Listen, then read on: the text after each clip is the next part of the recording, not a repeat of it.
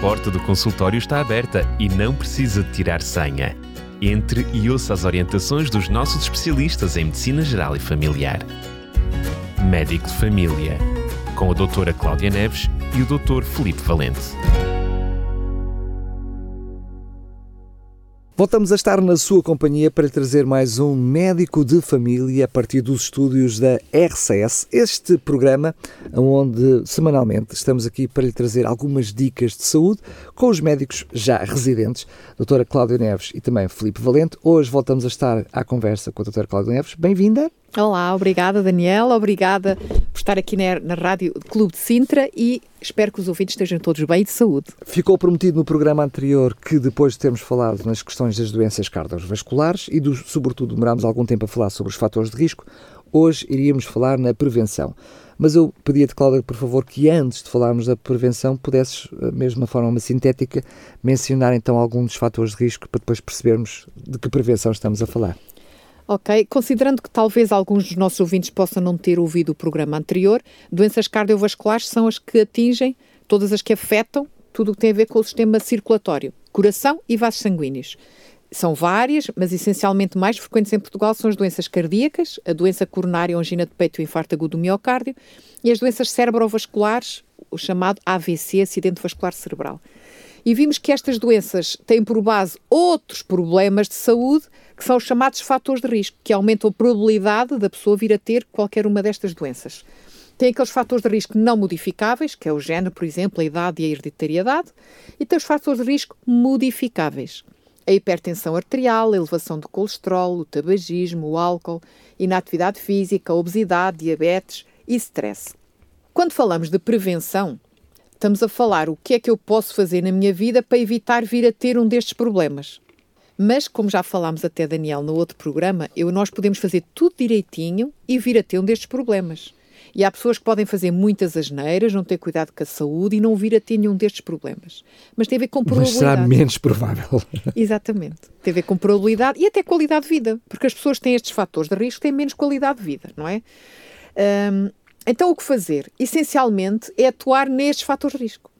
Então, quais os conselhos que daríamos às pessoas em geral para evitar estas doenças? Não fumar. Praticar exercício físico regularmente. Eu vou enumerá-los assim rapidamente e depois vou explicar cada um deles. Manter o peso adequado para a sua altura. Ter uma alimentação saudável. Não beber bebidas alcoólicas. Atenção ao stress. E visitar o seu médico regularmente. Porque o médico Uh, e penso que esse conceito já está entronizado na nossa população portuguesa, não é só para quando estamos doentes. Tem realmente consultas para quando estamos doentes, mas tem, é, é muito importante, sobretudo o médico de família, nos centros de saúde, os cuidados de saúde primários, a vigilância dos fatores de risco, todas as doenças em geral. Eu diria até cada vez mais, não é? Sim, sim, sim. Sobretudo, uh, nós vemos, por exemplo, num centro de saúde, nós vemos as crianças desde o ventre da sua mãe que seguimos as grávidas, depois seguimos as crianças. Não estão doentes. É vigilância, não é? Prevenção de problemas. E nas doenças cardiovasculares fazemos o mesmo, nos adultos em geral. Prevenir é muito importante, avaliar a tensão arterial regularmente. Vou dar um exemplo agora rápido: avaliar o colesterol, a ver como é que está o peso, por aí fora. agora, o tabaco é importante, já falámos aqui, que tem muitas substâncias tóxicas, a nicotina é a principal, uh, porque a própria nicotina é vasoconstritora. O que é que isso quer dizer? Promove uh, a que os vasos fiquem contraídos, diminuindo o fluxo de sangue para os tecidos. Ou seja, a própria nicotina vai promover a diminuição de nutrientes e de oxigênio. Uh, e por outro lado, temos o monóxido de carbono do tabaco, que ao ligar-se aos nossos glóbulos vermelhos, diminui o oxigênio a ligar-se aos glóbulos vermelhos as nossas células vão ficar sedentas de oxigênio quando estamos a fumar, não é? E claro, quando a nicotina provoca constrição dos vasos, vai obrigar o coração a um esforço maior para tentar que o sangue lá chegue ao sítio que deve chegar, que são a todas as células. Claro que é muito importante para tudo isto, como já falámos, ter uma alimentação saudável. Claro que só isto dá um pano para mangas este tema, o que é a alimentação saudável.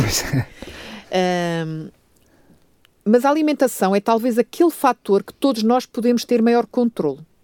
Claro que isto exige domínio próprio. Há coisas que nos sabem muito bem, mas depois nos vão fazer mal. não está associado. Exatamente.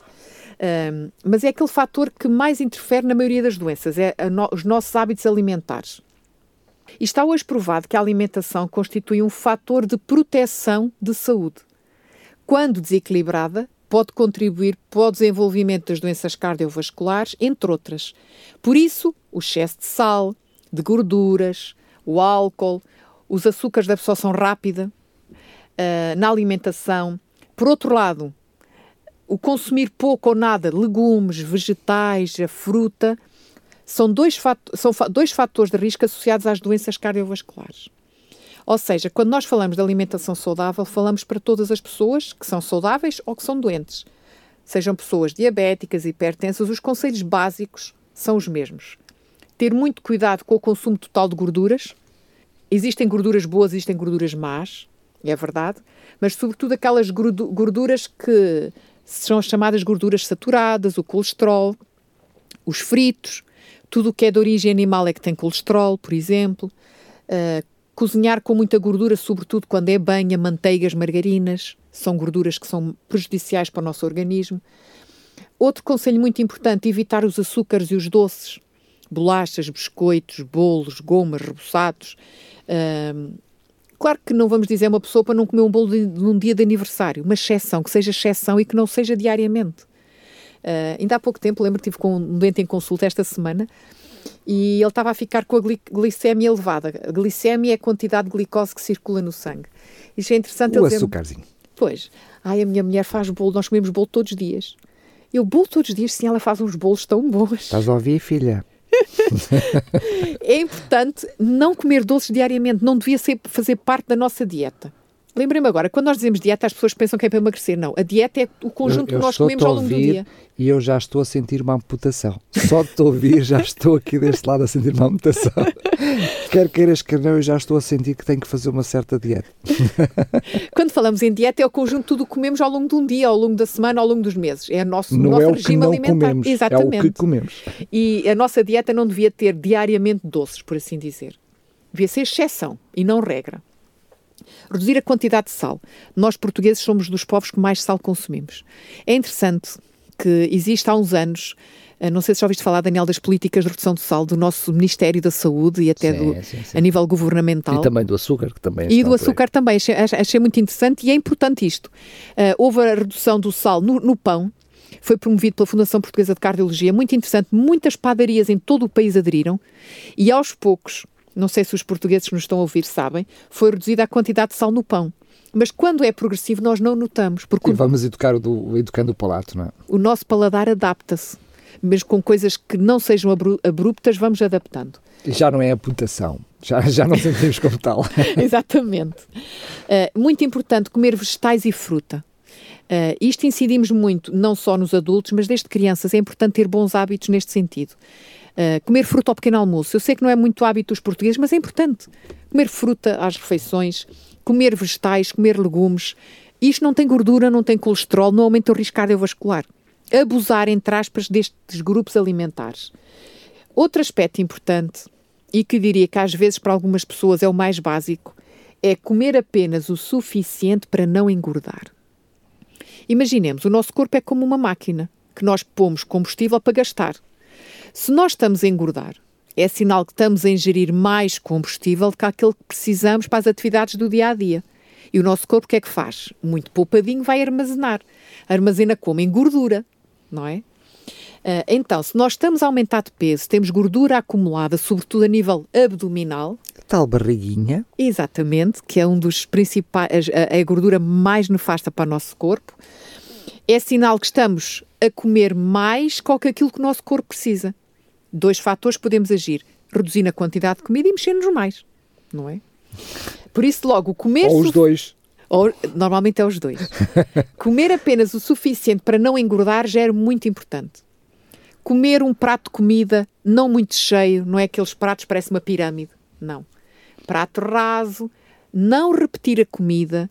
Metade do prato deve ser os vegetais, a salada, os legumes cozidos sair da mesa com vontade de comer, ou seja, não é sair da mesa com aquela sensação que temos comida até à extremidade superior do esófago. Que não é? se a gente se inclinar um bocadinho, torna. Exatamente. Isto são dicas práticas, não é? uh, ajuda-me lá, já que estás a, a, colocar coisa tão prática, eu vou aproveitar que tenho um médico aqui no consultório chamado RCS. Como é que funciona a pessoa sair da mesa com vontade de comer? É importante comer devagar, para já, porque o nosso estômago é uma membrana distensível e que vai enchendo. Mas tudo no nosso corpo funciona, o cérebro é que comanda, com informações que são transmitidas através do nosso sistema nervoso ao cérebro. O nosso cérebro demora cerca de 15, 20 minutos a receber a informação de que o estômago está cheio. Se nós comemos muito rápido, mas não, dá tempo de chegar lá a informação. Só passado aí uh, um tempo depois de acabarmos de comer é que vamos ficar com aquela sensação de infartamento e comer já é demais. demais é? E já é tarde demais. Comer devagar, mastigar bem a comida, até para fazer uma boa digestão, é importante.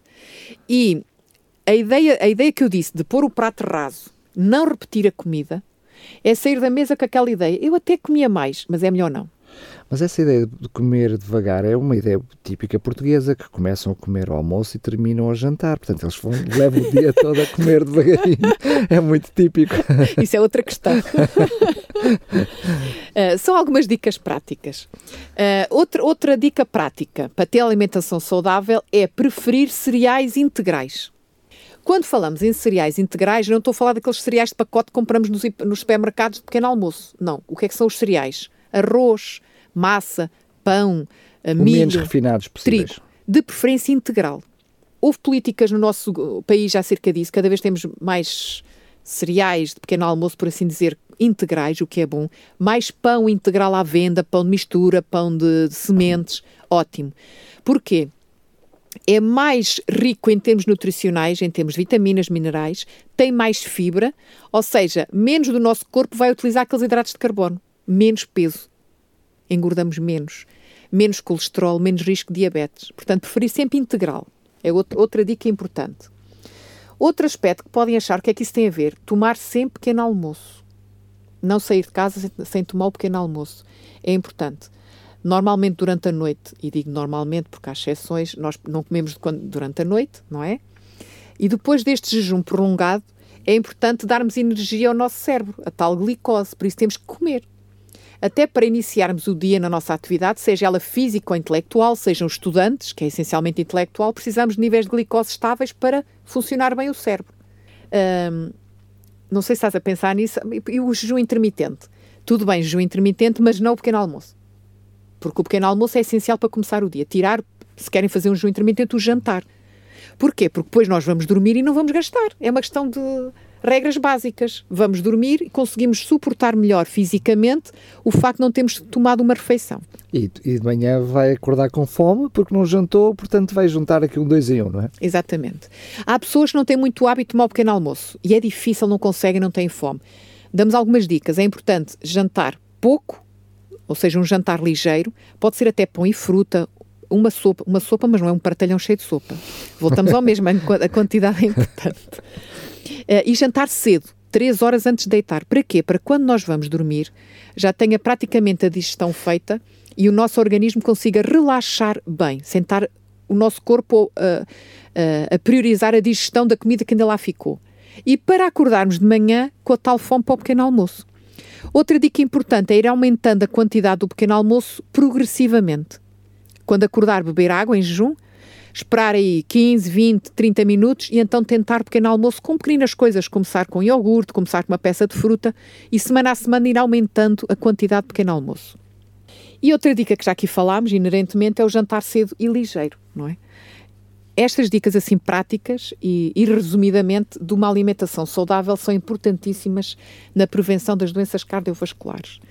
Uh, outro fator que é importante para prevenir estas doenças cardiovasculares, já falámos então do tabaco, da alimentação saudável, é realmente uh, as bebidas alcoólicas. Falámos aqui no outro programa uh, que há quem diga, isto baseado num estudo francês, que o beber moderadamente até protege das doenças cardiovasculares. No entanto, nós sabemos que há vários estudos agora mais recentes, referi no outro programa, um feito no Reino Unido e na China, que demonstram mesmo beber moderadamente aumenta o risco de AVCs e de aumento da tensão arterial. É verdade que uh, o sumo de uva preta tem bastantes antioxidantes, o que é bom para... Tal licopeno, entre outros, né? Que é importante para realmente uh, uh, tentar contra, contrariar a aterosclerose, o tal endurecimento das nossas artérias, mas não esqueçamos que o vinho tem o álcool que é muito prejudicial para a nossa saúde, não é tóxico, aumenta a tensão arterial, uh, é um dos fatores. Portanto, o ideal seria não beber bebidas alcoólicas. Já falámos aqui também de outro fator e que é muito difícil de controlar, que é o stress, não é? Uh, é, é, é importante aqui duas coisas. É evitar situações que nos criam stress, se as pudermos evitar, uh, para prevenir estas doenças. E é importante também um, o que é que eu posso fazer no meu estilo de vida para minimizar essas situações geradoras de stress. Uh, gerir melhor o meu tempo, a minha atividade, aquilo que tenho para fazer, seja na minha atividade profissional, seja na escola para os estudantes, seja em casa, uh, distribuir o tempo ao longo da semana, não deixar tudo para a última da hora. Nas pequeninas coisas é que nós começamos a gerir este, a situação para evitar situações de stress, por assim dizer, não é? Uh, e claro que é muito importante visitar o médico regularmente. Uh, porquê? Porque há vários destes fatores de risco em que nós não sentimos nada. Ter colesterol elevado, podemos não sentir nada. Uh, ter a tensão arterial elevada, muitas pessoas, a grande maioria, mais de 90%, não sente nada. Muitas uh, só sabem que têm a tensão alta porque foram por acaso avaliar a tensão, seja no médico, seja na enfermeira, seja numa farmácia, seja por acaso no, na casa de alguém que tinha um aparelho de avaliar a tensão e viram que tinha a tensão alta. E pessoas que andam anos e anos, e é muito frequente em Portugal, com a tensão elevada não sentem nada. E é interessante que essas pessoas, depois, quando nós tentamos normalizar a sua tensão, elas sentem-se mal como se tivessem quebras de tensão a sensação de desmaio, falta de forças, porque o seu organismo andou já anos está, e anos. A máquina já está tão habituada àquele ritmo, não é? está habituada a funcionar com aquela tensão. Mas é muito importante baixar a tensão. Tem que ser progressivamente para realmente o cérebro dessas pessoas se adaptar gradualmente, mas é muito importante baixar a tensão. E isto é importante ir ao médico para um adulto, uh, sobretudo depois dos 50 anos, pelo menos anualmente, uh, avaliar o peso, atenção, pessoas que não tenham nenhum problema de saúde. Claro, com certeza. Não é? Claro que se for um hipertenso é diferente. Ir regularmente ao médico, fazer umas análises para avaliar o colesterol, um, a glicémia, porque a diabetes, quando dá sintomas, muitas vezes é porque tem já valores muito elevados. Uh, e normalmente é conhecido por uh, urinar muitas vezes, urinar muito, ter muita fome. Um, e quando isso acontece, já podia ter sido detectado antes, simplesmente tivesse feito umas análises, ainda nem tinha sintomas. Até porque hoje em dia é, é fácil adquirir alguns aparelhos que podem, até em casa podemos ir fazendo esses testes e se algum dos resultados for menos bom, então vamos tentar perceber. Hoje em dia na farmácia, na farmácia é. fazem os testes, sim, porque hum, os que nós chamamos os glucómetros, aparelhos para avaliar a glicemia capilar, na, fazer uma picada Aquela no dedo, assim. normalmente só são disponibilizados a diabéticos e pré-diabéticos. Um, porquê? Porque essas tiras são comparticipadas para diabéticos com receita médica. Olha, mais um, aqui uma dica importante, não é? Um, claro que se houver um diabético em casa, é normal que de vez em quando um outro familiar vá ver como é que está, não é? O ideal é que um adulto em jejum tenha valores abaixo de 110 miligramas por decilitro. Pós-prandial, ou seja, ao longo do dia, depois de ter comido qualquer coisa, tem que estar, deve estar abaixo de 140. Temos aqui valores intermédios, que é, uh, claro que se alguém tiver, imaginem, 115 em jejum, eu não digo só com esse valor que é diabético. Existem normas uh, a nível mundial. Tem que ter dois valores ou mais em jejum igual ou superior a 126.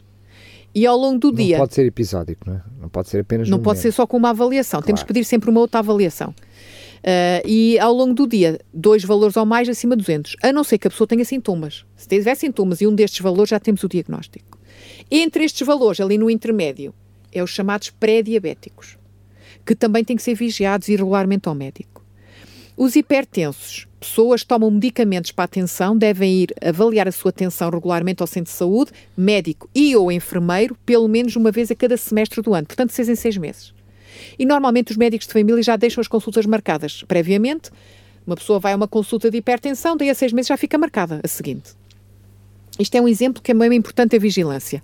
E o colesterol é a mesma coisa, porque nós não sentimos nada com o colesterol elevado. Apesar de que há casos de pessoas que têm manifestações físicas de colesterol elevado. Uh, não sei se já viste, Daniel, pessoas que têm acumulação de nódulos de gordura à volta dos olhos, xantplasmas. Não, não. Nunca reparaste? Nunca São assim umas coisinhas amareladas, uh, uh, bege, acastanhado, à, à, volta das pálpebras e dos olhos. É gordura acumulada naquela zona. Mas é muito raro, não é muito frequente. Uh, normalmente é por uma análise que se deve fazer em jejum para ver para ir controlando o colesterol. Até porque se nós soubermos que temos tensão alta, ou que temos colesterol elevado, ou que temos uma glicemia elevada, vamos já ter conselhos ou de uma forma geral, empiricamente, eu penso que todos os portugueses sabem o que devem comer ou não devem comer, não é? Ou se devem perder peso, ou se devem fazer atividade física. Mas, infelizmente... Sendo ali uma luzinha de alerta e Exatamente. as coisas começam a acontecer. Mas, infelizmente, uh, as pessoas assustam-se os primeiros tempos e depois acomodam-se. É mau. Uh, dou exemplo até pessoas, por exemplo, que tiveram um infarto. Os primeiros tempos as pessoas fazem tudo direitinho, mudam a alimentação, os hábitos, tudo. Mas a grande maioria, infelizmente pela minha experiência, depois de passar ali o susto inicial, volta tudo ao mesmo. Até porque muitas vezes, também temos que ter essa noção, eh, essas alteração desse, alterações desses hábitos implicam alterações de hábitos familiares, da família toda, não só de um indivíduo. E às vezes é difícil mudar o todo e ao fim de algum tempo volta, as coisas voltarem a entrar no esquema que sempre existiu, que sempre viveram, não é? Porque muitas vezes essa, essa alteração de hábitos implica mudar os hábitos da família toda, não é? É. É, é realmente difícil. Há casos, e conheço vários, felizmente, em que toda a família modificou é, passaram a ter uma alimentação mais saudável para realmente proteger aquele seu ente querido que estava ali já com um problema de saúde. Mas realmente é mais difícil.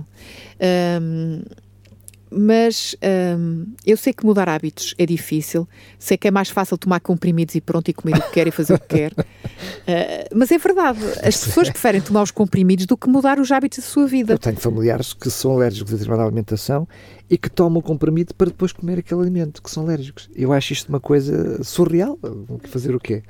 É, mas é, tem a ver com o ser humano. Então, mas não és alérgico. Sei, mas depois tomo comprimido. É uma coisa Tem a ver com o ser humano o, o, aqui e o agora, não pensar nas consequências a, médio e longo prazo. Bom, e quantos diabéticos há que sabem que vão, que vão fazer uma facadinha na coisa e dizem, ah, depois eu tomo uma medicação. É, é uma coisa impressionante, não é? É, mas, mas, mas nós temos que pensar não só em nós, porque é assim. Falaste um bocadinho da influência dos hábitos familiares, e é, o que nós comemos normalmente é em família, não é? Mas não podemos esquecer que o que nós comemos, ou fazemos, ou deixamos de comer, vai influenciar os nossos filhos. E eles, por a sua vez, vão influenciar depois os seus filhos, é uma série de gerações. E nós podemos fazer a diferença. E também os Quebrar nossos o ciclo, filhos, não é? Exatamente. E nós podemos, os nossos filhos podem fazer a diferença nas suas escolas, por assim dizer, pela sua influência também. Um, nós, como profissionais de saúde, tentamos, é verdade. E existem muitas políticas hoje em dia, não só em nível do Ministério da Saúde, Ministério da Educação, para a alimentação saudável, para a atividade física, para tudo isto. Mas claro que é importante as pessoas quererem, têm que querer, não é? E há um outro fator que é quanto maior a idade, mais difícil é mudar hábitos. Claro, com certeza. Uh, uma pessoa de 80, 90 anos é muito difícil dizer: olha, deixe de comer isto, porque lhe faz mal. Alguns deixam, mas é muito raro, é difícil. Uh, Portanto, olha, se nos está a ouvir, é melhor mudar agora. Amanhã é mais difícil, mude já hoje. é verdade. Uh, eu não sei se temos ainda algum tempo. Sim, sim. Resumindo um bocadinho isto, é importante um, nós estarmos todos sensibilizados que eu posso não ter nenhuma doença ainda, nenhum familiar tem, quando nós dizemos o risco familiar tem a ver com os familiares diretos, pais, tios e irmãos. Tem esta doença, mas o estilo de vida que eu estou a ter pode uh, aumentar o risco de eu vir a ter essa doença. Então é importante eu analisar. Eu e os, e os meus familiares, não é? Sim, exatamente, exatamente. Sobretudo a descendência. Claro. É importante eu analisar se realmente eu fumo, que devo deixar de fumar. Se ingiro bebidas alcoólicas, que devo deixar de as ingerir. Se realmente não faço atividade física, é o momento e nunca é tarde para começar a fazer atividade física. Até um idoso. Mais vale tarde do que não começar nunca.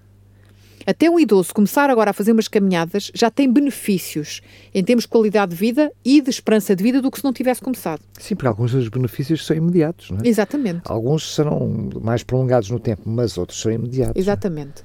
Se eu estou realmente a ter uma alimentação que não é mais saudável, uh, estou a comer coisas que não devo em termos de sal, de açúcares, gordura, tentar aos poucos mudar a alimentação. Claro que nós não, não, não, não incentivamos as pessoas a mudar de repente de um dia para o outro, não. Até porque o nosso aparelho digestivo demora um tempo a adaptar-se a uma nova, nova dieta, a um tipo diferente de alimentação. Deve ser progressivo. Porque não começar por tomar um bom pequeno almoço? Na, na dia um mês, porque não começar a ter integrais em vez de tudo refinado? Uh, no mês seguinte, passar a beber mais água, por exemplo.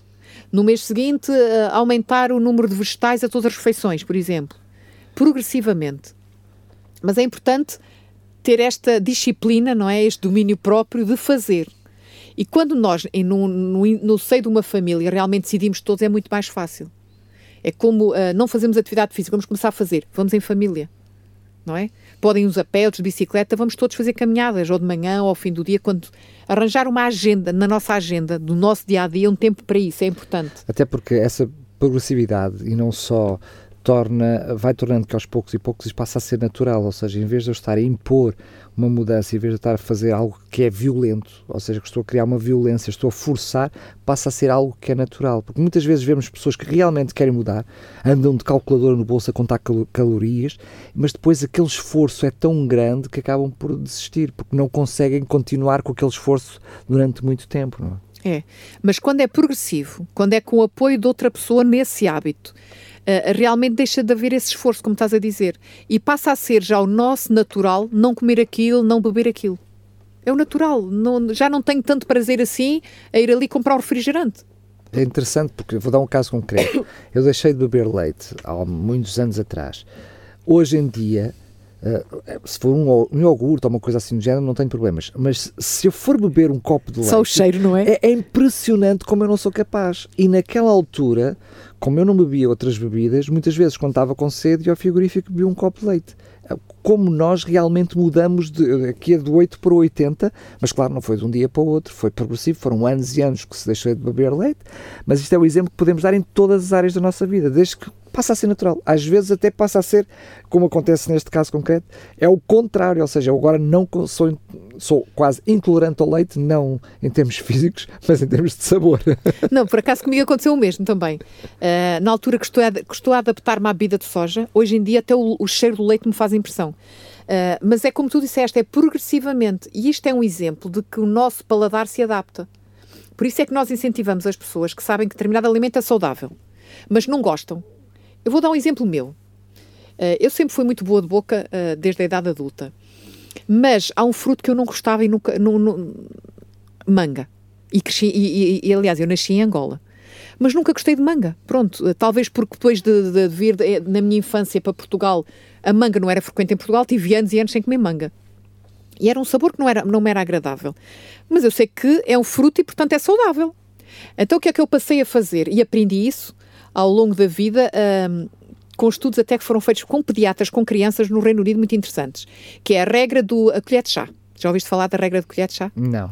É assim, não gosto, mas provo. Por exemplo, uh, eu não, não gostava da manga, mas sempre que alguém lá em casa comia manga, o meu marido ou os meus filhos, eu tu provava. roubavas uma colherzinha. Exatamente, o equivalente. E neste momento já como bem manga. Já aprendi a gostar, o meu paladar já não é um, desagradável quando como manga. Uh, e eu ensino isso às crianças nas consultas de saúde infantil. Criança não gosta de brócolos, mas a mãe naquele dia fez brócolos. Não incentivo tanto a obrigar a criança a comer brócolos, mas prova. E eu digo isso às crianças: tu provaste todas as semanas, ou sempre que a mãe fizer brócolos, daqui a uns meses, a uns anos, já gostas de brócolos.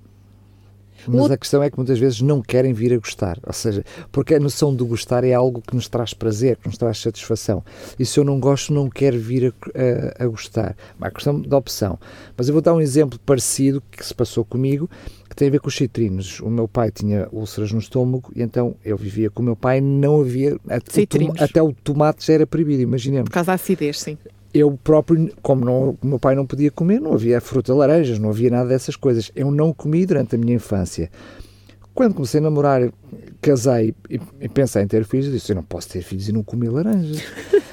e eu vou ter que aprender a comer laranjas. Ainda hoje, eu como, trago laranjas, o meu corpo treme, ou seja, o meu organismo treme da cabeça aos, pés, aos pés quando como laranjas. Mas como, ou seja, já consigo comer, mas não é algo que, que o próprio não organismo... Não sai tão natural. Não é natural. Eu vejo alguém espremer um limão, eu eu só de ver, eu, uh, uma espécie de espasmo no meu corpo treme, imagino, ou seja, mesmo assim é possível. Ou seja, eu como bebo limão, como, como laranja, mesmo o meu organismo durante, porque foram muitos anos, estamos a falar de alguém que começa a comer laranjas aos 17, 18 anos de idade, imagine-se. mas mesmo assim é possível nós educarmos o nosso paladar, mesmo que haja estas manifestações como acontece comigo com a laranja. Os meus colegas riem-se, eh, provavelmente estão-me a ouvir, riem-se quando, quando alguém está a comer laranja ou quando eu estou a comer laranja porque eu tremo da cabeça aos pés, mas ela desce. Tem que ser. Não, mas isto é importante, até o que estás a dizer, para demonstrar que nós podemos começar a prevenir as doenças cardiovasculares na infância, nos pequeninos com os hábitos alimentares, com os hábitos saudáveis, não fumar, não beber claro. e mexerem-se, atividade física regular, não estarem só parados, sedentários, em frente a ecrãs. Estamos a dar o exemplo que isto começa de pequeninos. E se nós habituarmos os pequeninos a comer tudo o que é saudável, eles vão ter mais prazer ao longo de toda a vida e já é mais natural. Claro, não é? Claro. E a melhor forma realmente de prevenir é começar de pequeninos, não é? E nunca é tarde. E nunca é tarde.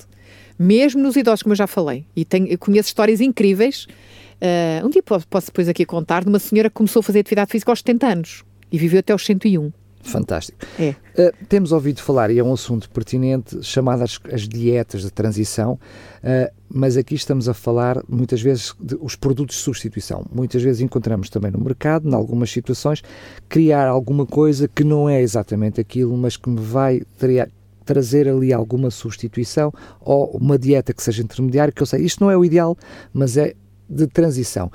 Isso também é algo que pode uh, diminuir aquele sentimento de imputação, não é? Aquele, sentimento sim, de perda, sim, é? sim, sim, sim, sim. Uh, um aspecto, lembrei-me agora ao dizeres isso que eu não referi, que é muito importante. Devemos comer, a, a alimentação deve ser mais, os alimentos o mais natural possível. Ou seja, não uh, evitar muito o que é processado, o que já foi cozinhado, trabalhado, Evitar as refeições pré-feitas, fazer em casa é sempre melhor, preparar os nossos cereais em casa, as nossas sopas, porque quando nós compramos tudo o que já é feito, já não estamos a controlar a quantidade de açúcar, a quantidade de sal, a quantidade de gordura, não é? É importante o mais natural possível. Os vegetais, as leguminosas, a fruta, Claro que às vezes podemos fazer algo cozinhado e mais cozinhado. Uh, vou dar exemplo: cozer feijão e depois, por sua vez, fazer um empadão, alguma coisa assim. Estamos a trabalhar, a trabalhar, tudo bem. Mas o mais natural possível. É. evitar as coisas muito processadas. Os enlatados, quando eu falo, por exemplo, das salsichas, essas coisas, evitar. Porque hum, não controlamos a quantidade do que é mau e muitas vezes tem outras coisas que nós nem sabemos o que é que lá tem. Lá está, mas isso implica também um replaneamento porque muitas vezes isso implica horários, com escolas, com trabalhos, com essas coisas todas, implica reprogramar, muitas vezes fazer claro. diria, aquelas bases que depois já tenho pré-feito. É programar já para muito tempo. Claro. Não é? E, e há coisas básicas, por exemplo, quando vamos às compras, levar sempre lista de compras e comprar só o que está na lista. Outro aspecto importante, porque é assim, se nós tivermos porcarias em casa, na despensa, se tivermos a tentação, maior a probabilidade de cairmos em tentação, tentação se lá estivermos. Claro, se nós estivermos, não temos, temos a tentação, mas não temos o que comer. não, não passa da tentação, da tentação. Outro aspecto é não ir às compras com fome. Quando nós temos fome e vamos às compras, e aliás, os supermercados e os hipermercados preparam isso muito bem a pensar nisso. Reparem o que tem nas prateleiras, ao pé das caixas, ou o que tem nas prateleiras de quando entramos ou quando saímos. É aquilo que nos apetece logo comer. Tudo o que tem gordura e sal. Tudo o que junte gordura e sal, ou gordura e açúcar. Que cria vício, não é? E que é o que o nosso cérebro, quando está com o hipó com baixa de, de energia é o que pede logo imediatamente. Evitar realmente ir com fome, porque é quando temos mais a tentação de comprar porcarias. E, e comer realmente o mais saudável possível inclui saber escolher, o, saber escolher. Por exemplo, vou dar um exemplo. Até escolher uma polpa de tomate ou um tomate triturado é importante. Até na quantidade de açúcar e de sal. O pão que comemos é importante, quantidade de açúcar e de sal. Mas isto, claro, podemos dizer, se vai dar muito trabalho. Tudo bem mas dá trabalho a primeira vez. Se eu souber já que compro sempre daquele, porque já vou ver o rótulo e sei que tem menos gordura, menos sal ou, ou, ou que não tem açúcar, já sei que é sempre aquela marca que eu escolho. É importante ler os rótulos dos alimentos. Outro aspecto importante. Quantidade de açúcar, de sal e de gordura, sobretudo gordura saturada. Sobretudo porque nem imaginamos a quantidade de alimentos que não sabemos que tem açúcar e tem. É uma das realidades que quantas pão, vezes eu sou surpreendido. Pão de forma, claro. polpa de tomate, por exemplo, tem tudo a ver com o cativar o nosso paladar, não é? E normalmente o açúcar e o sal são as coisas que cativam o nosso paladar. Muito bem, Cláudia, mais uma vez, muito obrigado. Quero apenas relembrar para quem está do outro lado dos microfones que, se quiser fazer uma questão, levantar uma pergunta. Podem uh, sugerir um tema por exemplo, para nós trazermos aqui. Às vezes temos dúvidas do que é que vamos falar, não é? Muito bem. Ou uh, se alguma coisa não ficou tão clarificada como gostaria, ficou com alguma um, dúvida, pois bem, entre em contato connosco para programas.radiorcs.pt programas.radiorcs.pt que os nossos médicos de família, a doutora Cláudia Neves ou o doutor Felipe Valente, podem, num dos programas, pensar em dar-lhe a resposta. Agora sim, Cláudia, mais uma vez, muito obrigado e até ao próximo programa, se Deus quiser. Sempre às horas, até à próxima. A porta do consultório está aberta e não precisa de tirar senha. Entre e ouça as orientações dos nossos especialistas em Medicina Geral e Familiar. Médico de Família, com a doutora Cláudia Neves e o doutor Felipe Valente.